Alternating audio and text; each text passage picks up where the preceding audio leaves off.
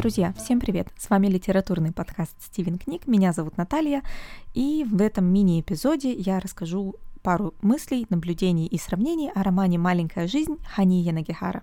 А, на самом деле это не полноценный эпизод, посвященный только маленькой жизни. Здесь я скорее буду говорить о сравнении романа «Маленькая жизнь» и романа «Моя темная Ванесса».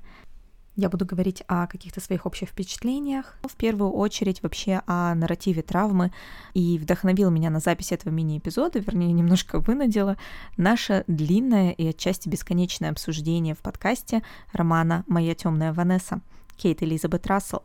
Большой эпизод э, по по этому роману у нас уже вышел. Вы можете послушать его на всех платформах, на YouTube и ВКонтакте, и на подкастных платформах. А, и, пожалуйста, оставляйте нам лайки, комментарии и ваши впечатления от романа. Во время записи мы, к сожалению, заметили, что слишком много тем и вопросов хотелось бы затронуть, и каждый из них настолько полон какими-то обсуждениями, и вот в какие-то 5-10 минут абсолютно не укладывается а, парочку отдельных мини-эпизодов, мини-выпусков, которые являются своего рода дополнительным материалом к вот тому основному большому эпизоду. Так что, если вам интересно послушать еще что-нибудь на тему моей темной Ванессы и разных вопросов, которые поднимает этот роман, то stay tuned, как говорится, да, оставайтесь с нами. А сегодня речь пойдет о романе «Маленькая жизнь». Для меня, на самом деле, начало 2021 года с точки зрения читательской как раз-таки оказалось таким немножко странным. Я приняла решение немножко облегчить выбор литературы, которую я читаю. Ну вот, в конце концов, сидела я и читала параллельно, параллельно «Маленькую жизнь», которая, в общем-то, прославилась своей драматичностью, и слушала аудиокнигу «Моя темная Ванесса», которая тоже прославилась разными другими аспектами. В итоге, конечно, впечатления очень-очень странные, особенно учитывая, что я не могла перестать сравнивать две эти книги. Было ощущение, что я вижу две зеркальные стороны одного и того же вопроса, одной и той же ситуации, написанной абсолютно разным языком, абсолютно разными авторами, и впечатления, конечно, у меня абсолютно полярные остались от э, этих двух романов. А, Мое не очень позитивное мнение по поводу романа «Моя темная Ванесса» вы, наверное, уже слышали в длинном эпизоде, я не буду здесь повторяться. Но мне очень хотелось бы подчеркнуть пару элементов сходства и, наверное, даже, в принципе, немножко обсудить, почему роман «Маленькая жизнь», хотя разбирает практически тот же вопрос относительно тот же вопрос абьюза в отношениях и абьюза вообще в принципе, мне кажется, он удался гораздо лучше. Ведь несмотря на такую сложную тематику, читала я его без каких-либо проблем. А вот с Ванессой у меня просто проблемы были на каждом шагу. Очень сильно, на мою точку зрения, повлияла, конечно, критическая теория, литературная теория, э, часть которой э, я, в общем-то, поднадкусывала в своей магистратуре и очень быстро поняла, что если бы мне хотелось и дальше заниматься разработкой вот этих нарративов травмы, теории травмы, э, то э, делала бы я это очень недолго и крайне неуспешно, потому что нервы, конечно, для этого надо иметь стальные. Я такими не обладаю, поэтому э, немножко узнала из теории и теперь не могу развидеть э, различные вот эти элементы теоретические нарратива о травме э, во многих произведениях. Поподробнее я, опять же, эту теорию описывала в нашем большом выпуске, ну и плюс вы можете найти эту информацию у нас в Инстаграме и на сайте. Теперь перейдем к сравнению наших романов. Структура обоих произведений очень похожа. Во-первых, тематикой абьюза в очень молодом возрасте, и в обоих случаях мы узнаем об этом абьюзе через флешбеки уже наших взрослых персонажей.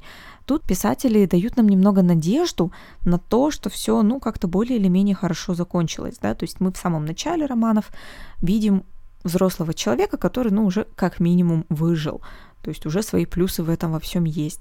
И через вот эти флешбеки нас постепенно погружают в прошлое персонажей, раскрывая детали их жизни, раскрывая таким образом и, собственно, травму абьюза. Так почему же я считаю маленькую жизнь более успешным романом? Uh, у меня создалось впечатление, что моя темная Ванесса в данном случае это черновик романа, в котором было вот наметано все то, что хотелось рассказать писательница. Все эти вопросы, все эти развития персонажей, все, что ей хотелось включить в свой роман. Но в итоге это все опубликовалось, а ведь был явно шанс развить это во что-то такое же 700-страничное, да, как и маленькая жизнь. Чем же отличается здесь вообще подход Хани и Янагихары? Во-первых, конечно, потому что у Янагихары присутствует гораздо больше персонажей и гораздо больше описания именно их жизни, э, общества вокруг них, вообще больше всего. Во-вторых, Янагихаре удается сбалансировать ужас рассказов о жизни Джуда с другими аспектами его жизни, с его образованием, с э, его медицинским состоянием, да, походами к врачу, с его работой, стремлениями, тем, как он общается с другими людьми вокруг него, да и, в принципе, с рассказами вот именно расширяя вселенную вокруг Джуда, показывая, что он не единственная а, вот эта вырезанная картонная фигурка из общей панорамы, которая вот в каком-то таком вакууме и существует, да, несмотря на то, что Джуд тоже, так же как и Ванесса, показывает симптомы вот этой самой травмы с детства приобретенной, ну или с э, подросткового возраста, он все же, пытаясь отгородиться от общества, все равно находится в нем, и мы как читатели это видим да, то есть я говорю здесь именно о нашем опыте читателей, и он абсолютно другой. Мы узнаем гораздо больше о каких-то местах, о каких-то фирмах, об искусстве, то есть мы погружаемся в какие-то диалоги персонажей, обо всем, что надо и не надо, в общем-то. Так вот, в моей темной Ванессе этого нет. История абсолютно голая. В маленькой жизни флэшбеки раскрывают нам уровень абьюза постепенно.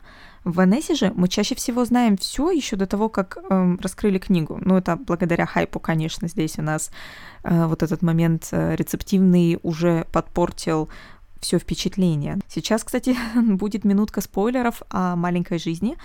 Э, пожалуйста, промотайте, пролистайте, мы оставим тайм-код небольшой на этот эпизод, э, чтобы пропустить спойлеры, если вы собираетесь читать роман, если вам еще кто-то другой не наспойлерил, да. Хотя в этом романе столько всего, что наспойлерить совсем очень сложно. А, так вот, в маленькой жизни Джуд, наш главный герой, так и не обращается за помощью по собственной инициативе. То есть в какой-то момент его вынуждают пойти к психологу, к психотерапевту, к психоаналитику и попытаться хотя бы а, разобраться с его проблемой.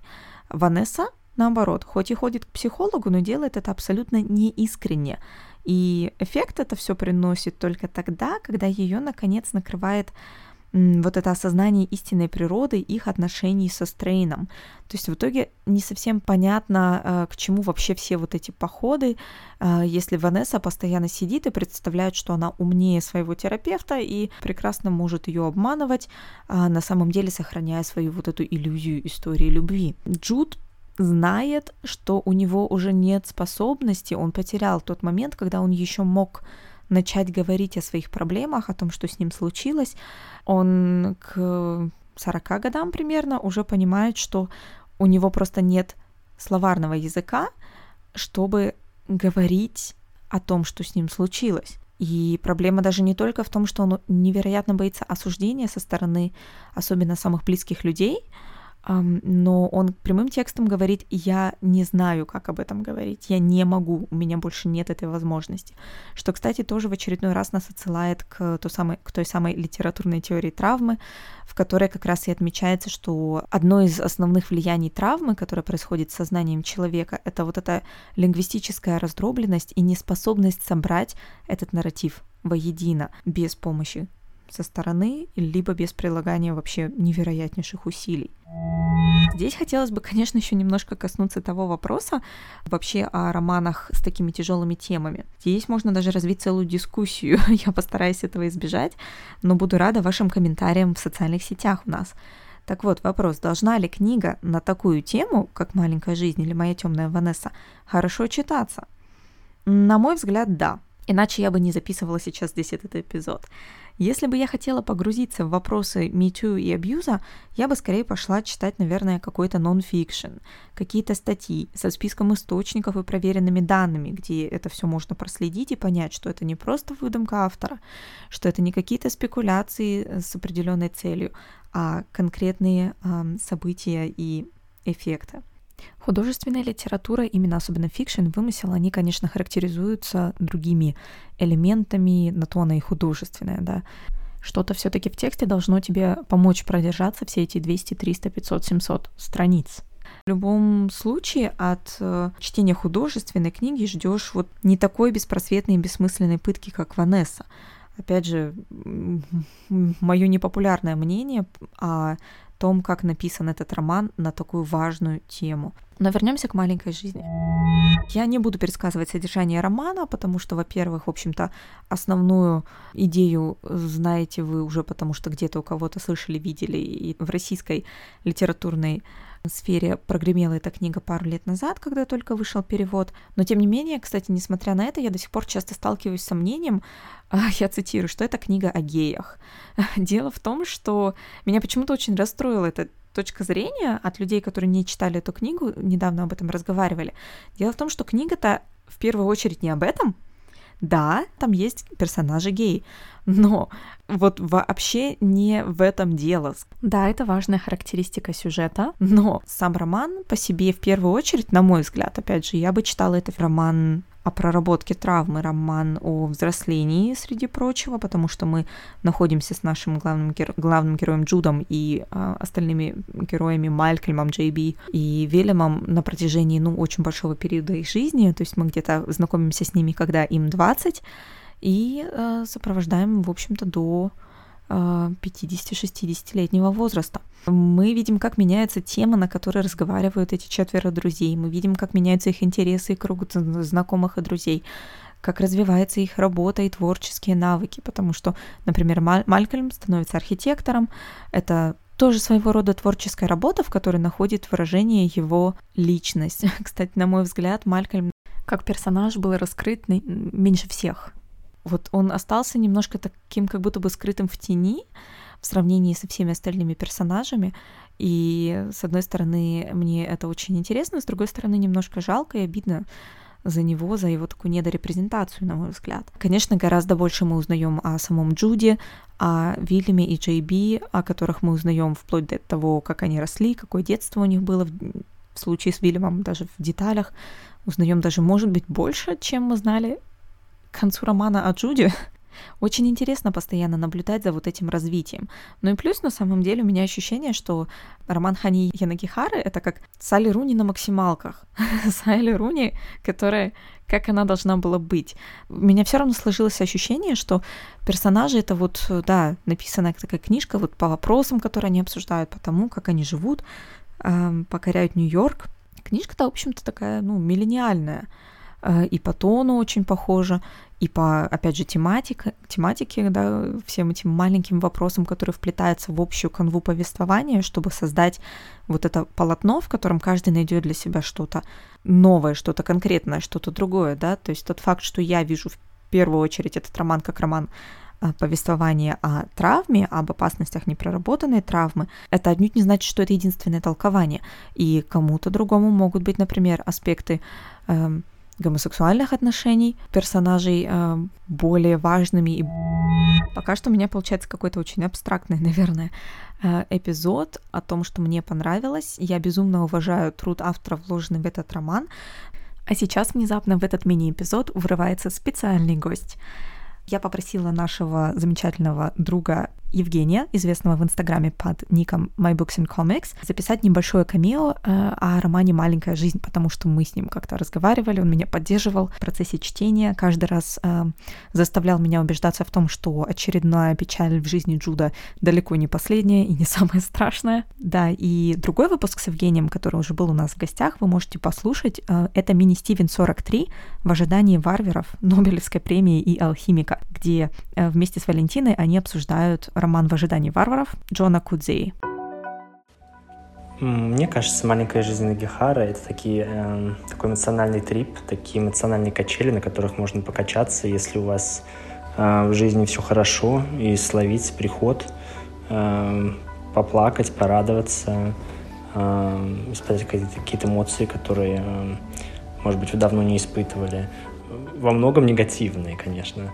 Эм, моя подруга как-то сказала про фильм «Реквием по мечте», о том, что там все сначала плохо, а потом еще хуже, а потом еще хуже, потом слегка получше, а потом все совсем плохо. Мне кажется, «Маленькая жизнь Гихара», например, на такому же паттерну следует. И, э, ну, если вы готовы к такому, и вы готовы в общем, все это пережить, то э, это прикольное чтение. Я знаю, что многим людям эта книга не нравится, они не считают ее хорошей литературой. Ну, это правда не совсем хорошая литература. Это больше такой, э, мне кажется, психологический тренинг, непонятно для чего, для проживания, переживания эмоций. Самому мне, конечно, «Маленькая жизнь» очень понравилась. Это был тот случай, когда я взял кирпич по-английски, потому что не смог найти его по-русски. А в тот момент, э, по-моему, его уже перевели, но его нельзя было спиратить, а книжки я тогда не покупал, э, бумажные. И, в общем, я думал, ну гляну, посмотрю, а если что, отложу, и не смог. Весь этот кирпич я меньше, чем за неделю прочитал, практически такой binge reading у меня был. И я получил очень-очень много удовольствия.